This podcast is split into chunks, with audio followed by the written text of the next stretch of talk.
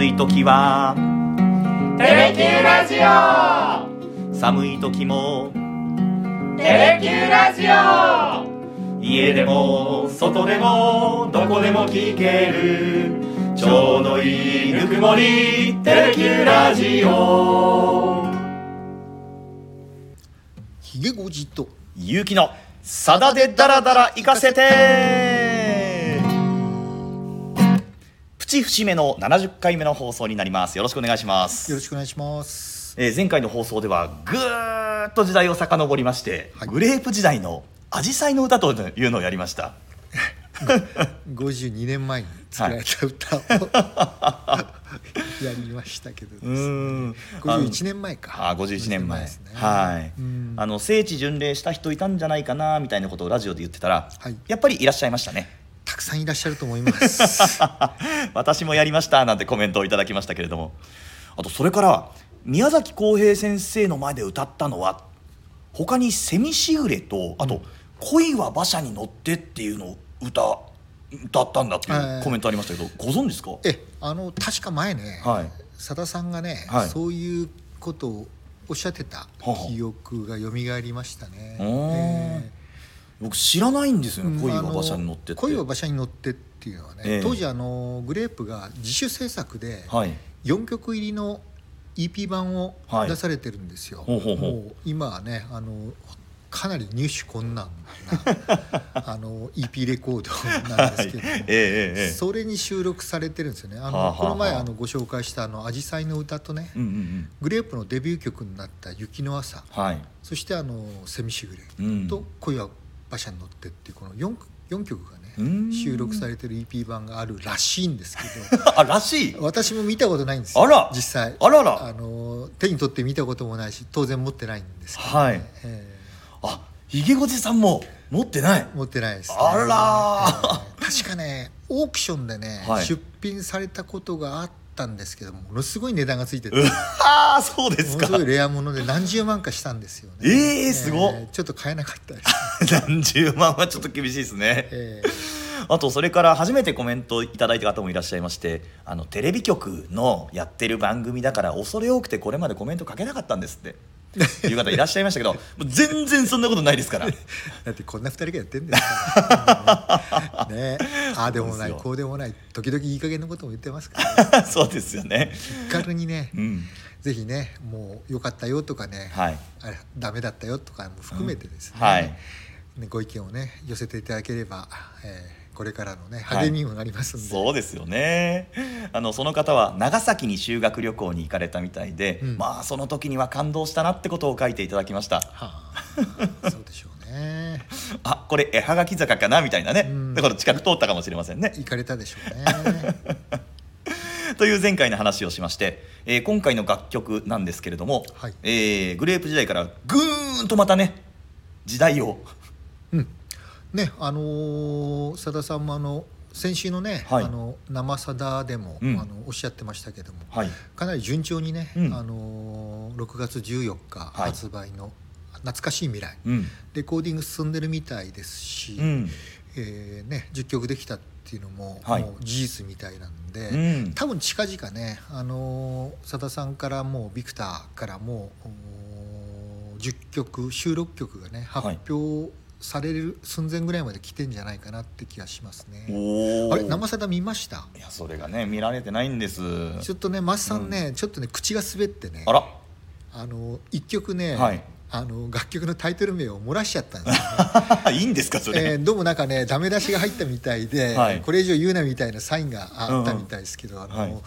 マイアミの歓喜」っていうねタイトルだっていうのをちょっとおっしゃったんですけどね WBC うん。の活躍をね、えー歌にして当然ね栗山英樹監督との,、はい。まあ、長年の交流とかね、うんうん。あの大谷翔平選手のことを多分歌った、あの歌だと思うんですけどね、ええ。えーそういうのがボロッとね で出ましたんで、はい。えーあそうかって楽しみだなと思った次第なんですけどね。見てた人もねおっとか思ったかもしれません思ったねでしょうね。うんそれから先月の28日ですかあの CD のジャケットが公開になったとはい、いうので、やりましたね。ええ。えあの見ましたけれども一本の木がモチーフで、はい。であの初回限定版と、えー普通の通常版とで色が違う感じでしたね、そうでしたね、うん。うん。なんか絵本みたいだなと思いながらうん。拝見しましたけれども、はい。うん。この前もねあの、グレープセンセーションもねあの佐田さんの手書きのね、うん。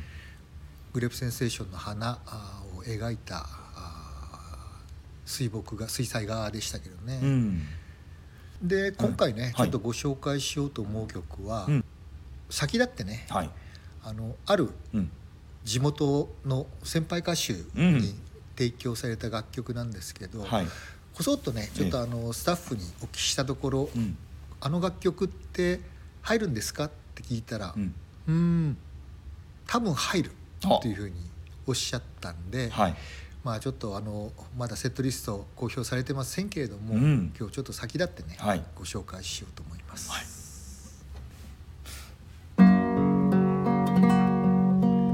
電話のダイヤル回す指が震えた。声を聞くだけで幸せだった。駅の伝言板に君の名前を書いた。君はやがてそこにさよならと書いた。あの日貧しかったけど諦めなかった。あの頃弓は次々と生まれては消えてた。僕は昭和から来て。今未来にたどり着いた。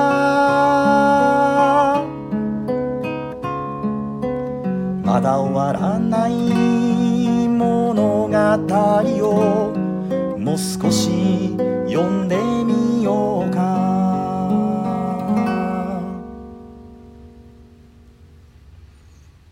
うん。うん。綺麗なメロディーいやーね、いい歌ですね。のいい歌です。ね。今日は、はい。あのー前川清さん、はい。あの同じ長崎のね、うん。あのー、4歳先輩になるんですけれども、えまあ長いお付き合いのね、はい。前川清さんに提供したえうん「昭和からはい」という歌をちょっとご紹介したいと思います。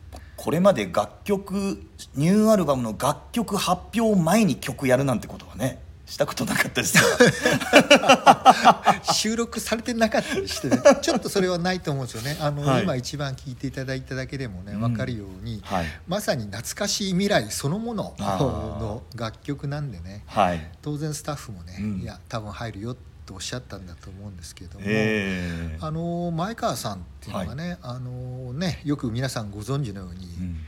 あの内山田博とクールファイブあっていうね、はい。えーまあ、コーラスグループでうん。デビューされてはい。あのまさに長崎は今日も雨だったっていうね。有名すぎる、えーこはい。れで「紅白ね」初出場を果たして、ええ。まあ、クールファイブとしてはね、はい。非常にもうそして神戸とかうねん。さまざまあのヒット曲を飛ばしてらっしゃいますけれども、はい。あのソロになった後ねうん。これもうだから30年近く前か。はい。1995年にねほうほう実はさださん一曲前川さんに楽曲を提供してらっしゃるんですよ。へえあそうですか、うんあのー終着駅長崎っていほう。う歌なんですけどね。これもすごくいい歌なんですけども、うん。まさに長崎を舞台にしてこれにもやっぱりね歌詞の中に「アジサイ」っていうあ。言葉とか出てくるんですけどね。これねあのーもちろんあの同郷ってこともあるんですけど、うん。前川清さんってあの長崎南山高校おの野球部のエースだったんです。だけど中退されましてね。えそれから歌手活動をされたんですけど、この南山高校っていうのが実は、はい。あのね弟のあの佐田え茂しげりささんのね。ん同じ高校の先輩後輩っていうこともあってその縁でね、うん。ぐっと近く親しくなったらしいんですけどもねでこの95年にあの前川さんから頼まれてね「はい。終着駅長崎」っていう歌を提供されて、その年のね夏長崎からうん。これ第9回だったんかな、えー、1995年の8月6日ゲストでね、はい。前川さんあの夏長崎稲佐山にねゲストで参加されましてあそうですか。やはりこのね終着駅長崎をあのステージで歌われたんですよ、うえん。ー鮮明な記憶として残っておりますけれどもね。そうですか、うんだからそれ以来ですからまさにん？28年ぶり？28年ぶり？になるのかな？かな？95年ですから。そうん？かな、うんそうですね。はいはいに提供されて今度はねこれあの今年ね、うん。あの佐田さんはあのデビュー50周年ですけれども前川さんは今年デビュー55周年なんですよ。ああすごい、うん。でうん。今回も前川さんからデビュー55周年記念シングルとしてはい。歌を作ってくれないかっていう依頼を受けて、うん。今年の1月にねシングル曲としてリリースされたのがこの「昭和からへ」えなんですけどね。いい歌ですよいいね歌ですね。これあ始まりが「電話のダイヤル」なんてまたこれ岡田桃佳アナウンサーがもう分かんないような フレーズから入ってますけども。ね電話のダイヤル回すっていうのはね 今の子供たちには多分もうはい。何のことか全くわからないでしょうしね。ね。ジーコジーコのねあの黒電話のことですよねこれね。そうですね。ああ、うん、もう公衆電話ですらねプッシュフォンですから、そうですよね、うんダイヤル回すっていうのは本当にね、ないでしょうね。うん。あとあれですよ。駅の伝言板ねこれも見たことない子供たちいるかもしれないですね。もうだって博多駅にはないでしょうね。ないですね。あ。まあ地方のね、はい。例えばあのローカル線のね、うん。無人駅かなんかにはまだはい。カツカツ残ってるかもしれないですけどもね。もうこれ昭和の時代をね駆け抜けた皆さんが聞くとなんかこうね胸の奥がキュッてするようなね。ワードではありますよね。あのね携帯電話なんかね、うん。なかった時代ですから、はい、駅で待ち合わせたりしてね、うん。あの電車が来る一緒に行くはい。友達は来ない、うん。で私も記憶ありますけどね、うん。先に行くなんとかへとかって、ね、あの書いた記憶がありますしね。活用されてたんですね。活用してました。はあ、ねその伝言板に「君の名前を書いたら君はやがてそこにさよなら」と書いたうん。でもそれずーっとそこに残ってたんでしょうねその 伝言が。今ねそんなことやったらプライバシーのどうのこうのだとかね問題になりそうな。うん。まあだけどすぐに消されてしまいますよね普通ね。ね。え。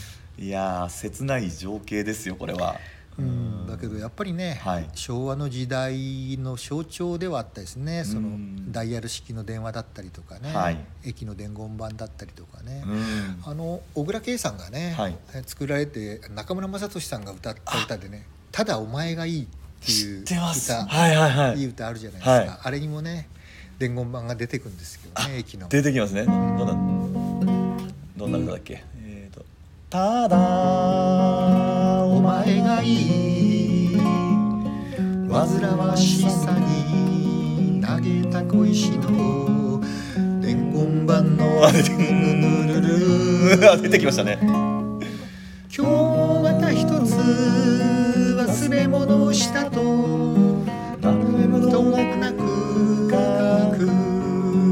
ああいい歌、え 出てきましたね伝言板、えあーうんあれはね江島電鉄はははは。がねあええの舞台でしたけどね、えまあ、ですからそういう風景がね一番からまずこうプンプンこう香ってくるようなうん。昭和の時代が、ね、うん。でもやっぱりこれさださんご自身のことでもあると思うんですよね。はい、あの日貧しかったけど諦めなかった、うん、あの頃の夢は次々に生まれては消えていったっていうね、僕は昭和から来て今未来にたどり着いた、うん、まだ終わらない物語をもう少し読んでみようかっていうね。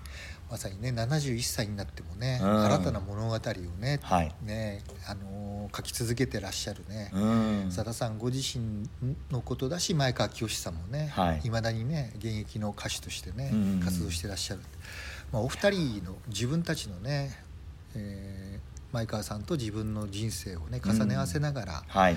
まあねもう70過ぎるとね4つ違いってほぼ同世代ですから、それありますね、えーまあ、同志ですよね。そうですね。同郷でね、うんうんうんうんね前川さんすごくねさださんをね慕ってて逆に先輩だけど。ああそうですか。今なんか「さだだやんさだやん」ってねあの呼ばれてるみたいですけどうーんね。だから今回もはい「さだやんちょっと曲書いてよ」っていうね、はい。お願いされたっていうふうに聞いてますけれどもですね。へえじゃあ2番いきましょう。手紙の下書き書いては消して出せないまんまちぎって捨てた。原っぱに仲間とごろりと寝転んで星を見てたら涙がこぼれた。苦しかったけど自分を捨てずに済んだ。誰かがそっと遠くで支えてくれてた。僕は昭和から来て。今未来を生きているんだ。ふるさと行きの容疑者は消えてああふるさとがほどけてゆく。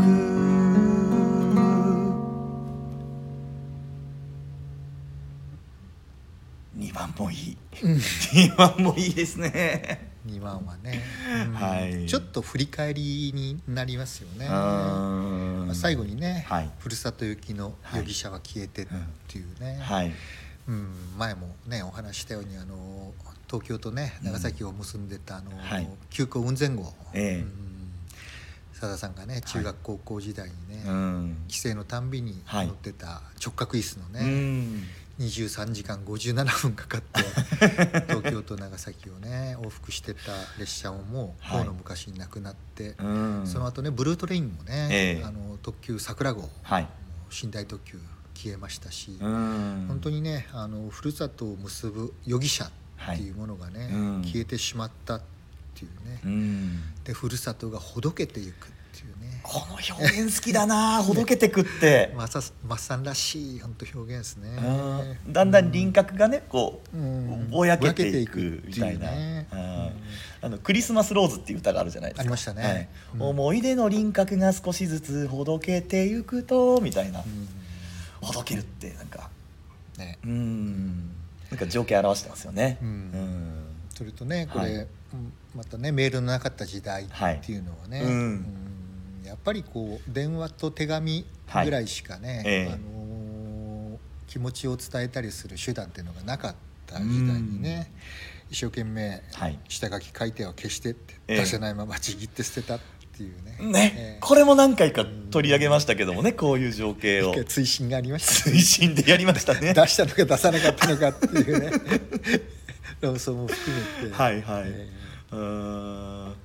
これもねな情景っちゃ情景ですよね。まあ今の子ももしかしたらあるのかもしれませんけど、バースデーもありましたじゃないですか。あね。そうだ。下書きのはい。跡がうん。胸に染みる胸に染みます、っていうねあやっぱ手紙ってね、はい。やっぱ味がありますよね。あ味がある。何回も何回も書き直してね、ん。破って捨てて、ええでね、ええ。結局出さなかったっていうことはい。も含めてですね、うーん。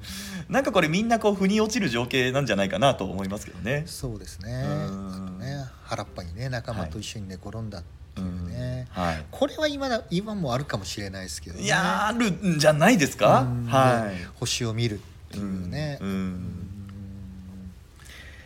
ここもねやっぱりはい。苦しかったけど、うん。自分を捨てずに済んだ、はい。誰かがそっと遠くで支えてくれたっうんていうね、はい。これもまたさださん自身のことでしょうし、うん。前川さんのね人生もかぶせて、はい。ね、やっぱり歌詞だと思うんですけどね。あー。いやーいいこれ。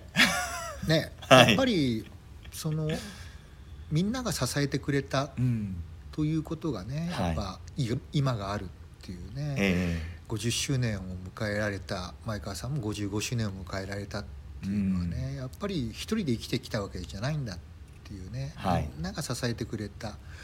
やっぱりこれはね他力えうん。本願ではないですけどやっぱりはい。生かされて生きている中で、やっぱりもちろん自分も諦めずに頑張ったんだけど、うん。それをね陰に日向にねあの支えてくれた仲間がいて、うん。ファンがいてくれたからこそお今の自分があるというね、うん。そういう思いがここに凝縮されてますよね。あー。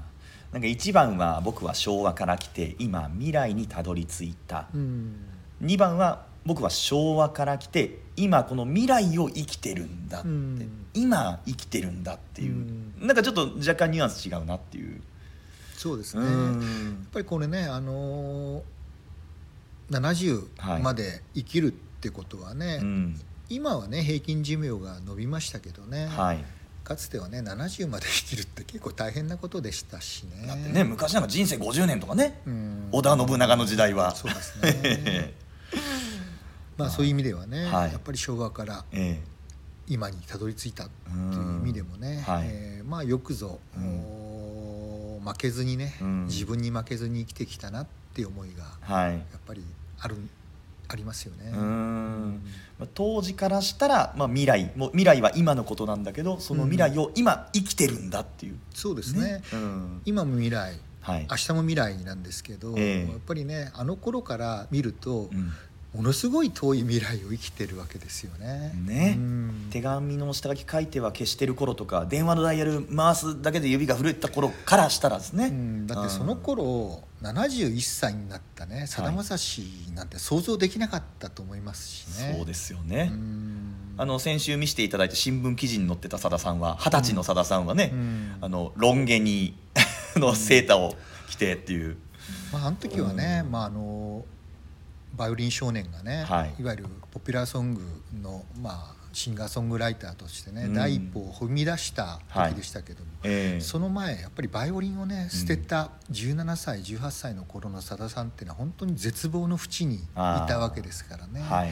そういう時からやっぱりね今の自分を見たらね、うん。ちょっと全くありえないっていうか想像にもできないような、ね、姿だったと思うんでね。うん。しかも50年歌ってきたっていうね。いやーそうですよね。うん。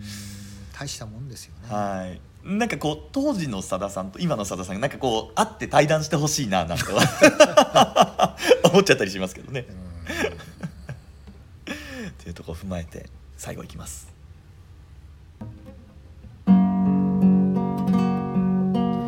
泣き友の懐かしい声が聞こえる。まあお前は慌てず急がずのんびり来いと。僕は令和まで来て。まだ少し未来があるようだ。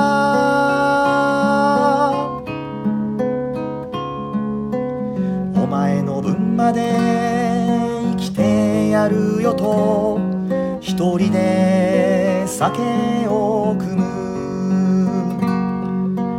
お前の分まで生きてやるよと二人で酒を汲む。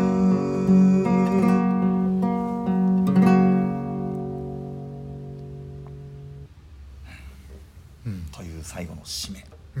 またいいですね締めがね。いいっすねこれ1番2番は、うん。まあ、昔を振り返りながらうん。なったじゃないですか、うん。これはもう3番っていうかもうこれラストはまさに今ですね。先に行ったね、はい。あの友人だったりうん。仲間だったりはい。音楽仲間、うん、ね、多分これやっぱり最初にね若い頃失ったあのバンドリーダーだったね、うん。福田育太郎さんはい。っていうね、えーギタリストを失った時のさださんのショックっていうのは非常に大きかったですし、ねはい。最近ではねあの、松原正樹さんあを失ったりとかね、え2年前にはねあの平原誠さん、うん。あのサックス奏者、えああはい。えーまあツアーメンバーではなかったですけどね長崎からでは必ずねバックでサックスを吹いていらっしゃったあの平原綾香さんのお父さんですね。あお父様ですね、ね服部克久さんとか、はいやっぱりあのまあか克久さんはだいぶ先輩になりますけども、うん。育次郎育太郎さんはまあ、はい。兄貴分。うん。松原正樹さんはちょっと後輩っていうかね、はい。平原誠さんは同級生、うやっんぱりね大事な音楽仲間っていうのをね、うん。先に失いましたからね、はい。多分先に行った彼らの声が時々さださんの耳に聞こえてくるんでしょうね。うんよく頑張ってんなとかね、うん。でもまだまだ来んなよっていうようなね、はい。先にね極楽浄土天国に行った、そんな。あとね「生さだ」でも何度もはがきを書かれて紹介してきましたけれども、うん。中学高校のね同級生だったあの福田信也さんええ。がんで亡くなられましたけども、やっぱねそうやって同級生もうん。もう次々にね、はい。亡くなってやっぱそういう友のうん。笑顔とか音楽仲間のお笑顔とか、うん。そういうのをねやっぱ思い出す時声が聞こえると思うんですようね。ん。まあその人たちに、はい。まあ、恥ずかしくないね。人生をこれからも歩もうというようなね、はい。うん。慌てず急がずのんびり来いと、うん。うん。令和まで来て、うん。もう少し未来があるようだなあっていうね、あはい、だってね71歳にしてね、うん。通算44枚目か。4枚目。あのソロとしてはね、はい。グレープレーズン入れると49枚目ですよ。いやすごい。オリジナルアルバムはね。アルバムを出そうとされてるわけですからね、うん。えーまさにまだまだね、はい。未来があるわけですよね、うん。お前の分まで生きてやるよと。っていうね、一人で酒を汲みながら、はい。お前の分まで生きてやるよと。うん。二人で酒を汲むっていう。あ最後もいいっすねねえ。前川さんがねおっしゃってたんですけど、はい。ええこれね歌うたんびにねはい。涙がこぼれそうになるって言うんですよ、ね。え実感としてねええそういうのもあるでしょうし、まあ、そういう年なんですよね。あー。70過ぎるとね、はい。やっぱり仲間とか友人がねあのポツポツっとなくなっていくそういう訃報が届くのも含めて、はい。自分だってね、うんいつ病に侵されるか分かんないし、うん。いつね、あの生命を絶たれるか分からないはい。わけですから、うん。そういう意味じゃ本当今がものすごく大事っていうかね、うん。今をどう生きるかっていうねさださんもね最ここ数年なんかそういう境地ですよね。ああそうですね。とにかくやりたいことは今やるっていうねだから今走ってるんでしょうね。走ってらっしゃいますね。走ってますもんね。だけどね、はい。もう一枚出すとねはい。ソロとしじゃなくてオリジナルとしては通算50枚目になりますから、わね節目だ。えー当然そこは視野に入ってらっしゃると思いますけどね。そうですね。うん。これ最後は一人で酒を汲む。でもお前の分まで生きてやるよと二人で酒を汲む。うん最後こう踏み直してるじゃないですけど。そうですね、うん。思いも背負ってっていうことなんですよねうん。きっとね。うん。だからね長生きしたはい。人間の責任としてね、うん。じゃあこれから何を残すのかはいっていうね、えーこれからがこれまでを決めるんだっていうような思いだと思うんですけどね。えー。いやねこの楽曲は当然入ってくるだろうなと私も思いますけどね。ーはい。えーもう確かに懐かしい未来。ね。ぴったりじゃないですか。そのものですよ。うん。さださんこのね、はい。あのーいわゆる新しいアルバムのテーマとえ。えいうかね、あのー去年の11月3日にね、はい。神田共立講堂で、うん。グレープ結成3 50周年のね、はい。あのー記念コンサートをやった時に、えこのタイトルが浮かんだっておっしゃってましたけどあもー当然そこからねこの「昭和から」っていう楽曲ができたんじゃないかなって気がするんですけどね。あーなるほどうんなんか最近こうアルバムのその名前そのものの曲が入ることとか「恋」とかはいあるじゃないですか、はいこの曲は昭和懐かしい未来じゃなかったんですねこのタイトルが。うんっていうことはあるのかな懐かしい未来っていう曲が。それも楽しみの一つですね。ねもう近々発表されると思いますけどね。はい6月14日ですから、うん。5月入りましたし。ああそうですよ。うん。はい。佐田さんがねポロッとね、うん。マイアミの歓喜っていうね、タイトルをもや あのもう漏らすぐらいですからはい。かなりね、うん。あのレコーディングも進んでるんだと思いますし、ね。えーもうそろそろあの曲の順番もね、はい。固まって、うん。さあ発表っていう段取りになってんじゃないかなと思いますけど、ね、もう楽しみに待ちたいと思います。待ちたいと思います。え次回どうしましょうか？5月ってなんかいろいろあるなと思いながら。ーうん。はい。そうですね、ええ。ー連休も明けて、はい。爽やかなさつき晴れのもとで、うん。えー考えましょう。70 71 回目になりますか。71回目。早いですね。もう71回ですか早いですね。早いですね。29回やったら100回ですよ。もうちょいかかるか。まあね年末まで行かないと100回になりませんから、ああそうですね。そこまで私が生きてるかどうか分かりませんけど。いやいやいやいやもうまだ少し未来ありますから令和まで来て。分からんよ。いやいやいやいやもうやってもらいますよ。はい。というところでじゃああーまた、えー検討という形で良いですか？そうですね、はい。じっくり、はい。このゴールデンウィークを使ってえ何をやるか考えたいと思います、えはいわかりました。ということで今日はこの辺りで失礼します。ありがとうございました。ありがとうございました